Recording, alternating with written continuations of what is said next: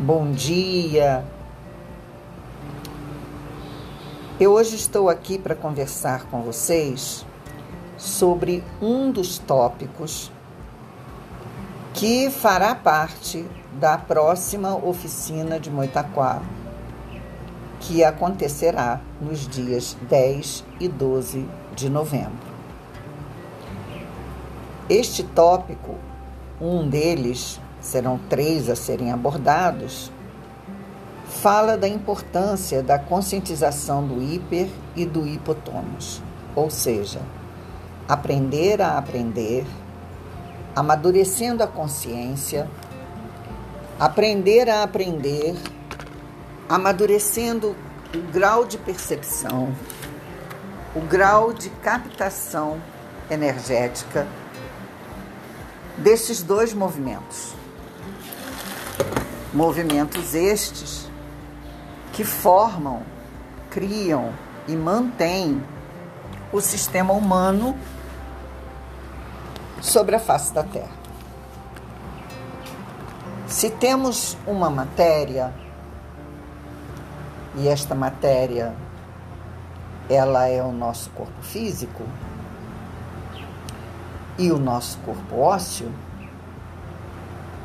esta matéria ela é formada pela aglutinação molecular celular, onde nós podemos ver esses dois movimentos do hiper e do hipotônus fazendo complementação e com esta complementação criando esta matéria.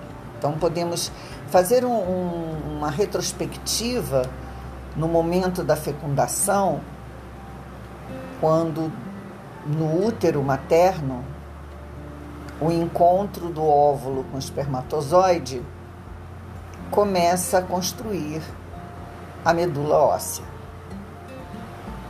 Nós vamos ver no óvulo a predominância do hipertônus, porque ele se expande, ele é mais expansivo jamais deixará de existir a presença do hipotônus.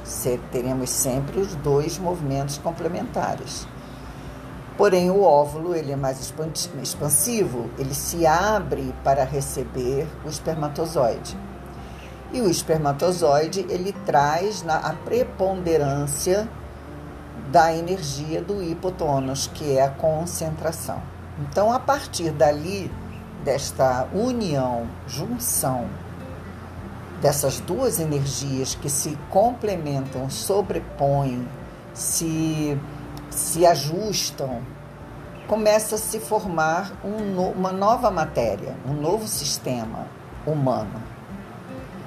E assim vamos nós construindo a, a ossatura, as vísceras, a pele, os músculos, todo o sistema começa a se criar, a nascer dentro das águas da bolsa amniótica,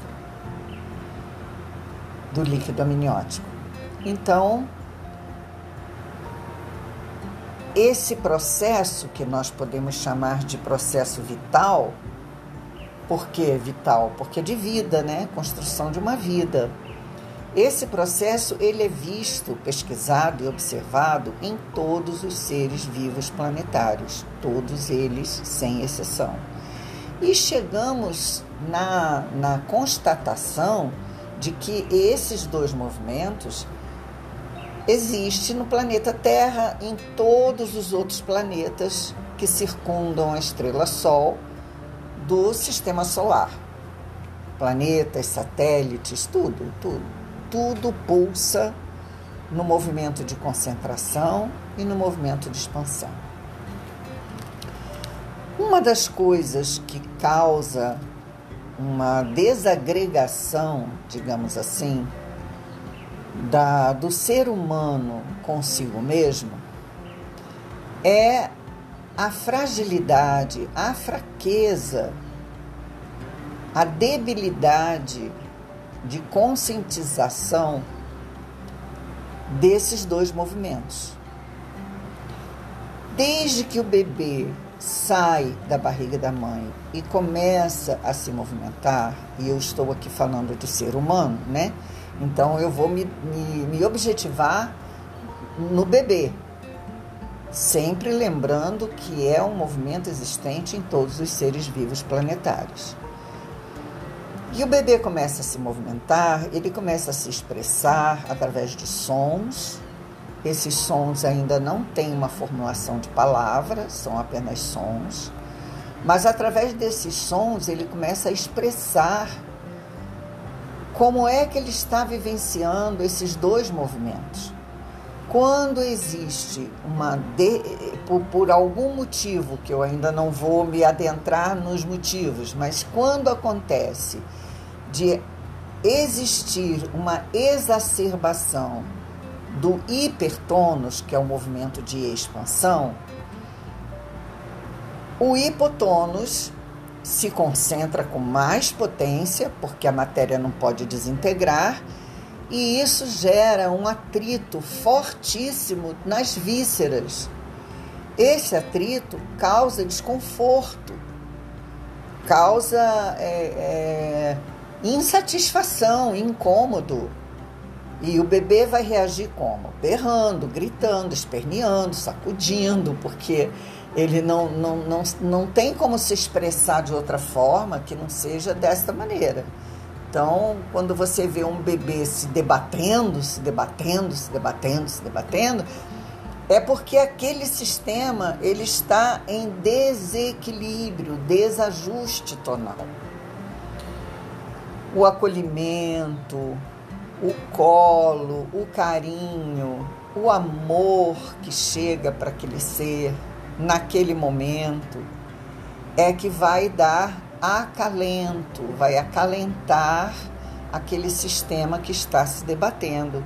E este acalento, esta acolhida, é que vai permitir que aquele hipertônus exagerado volte a entrar em harmonia com o hipotônus e vice-versa.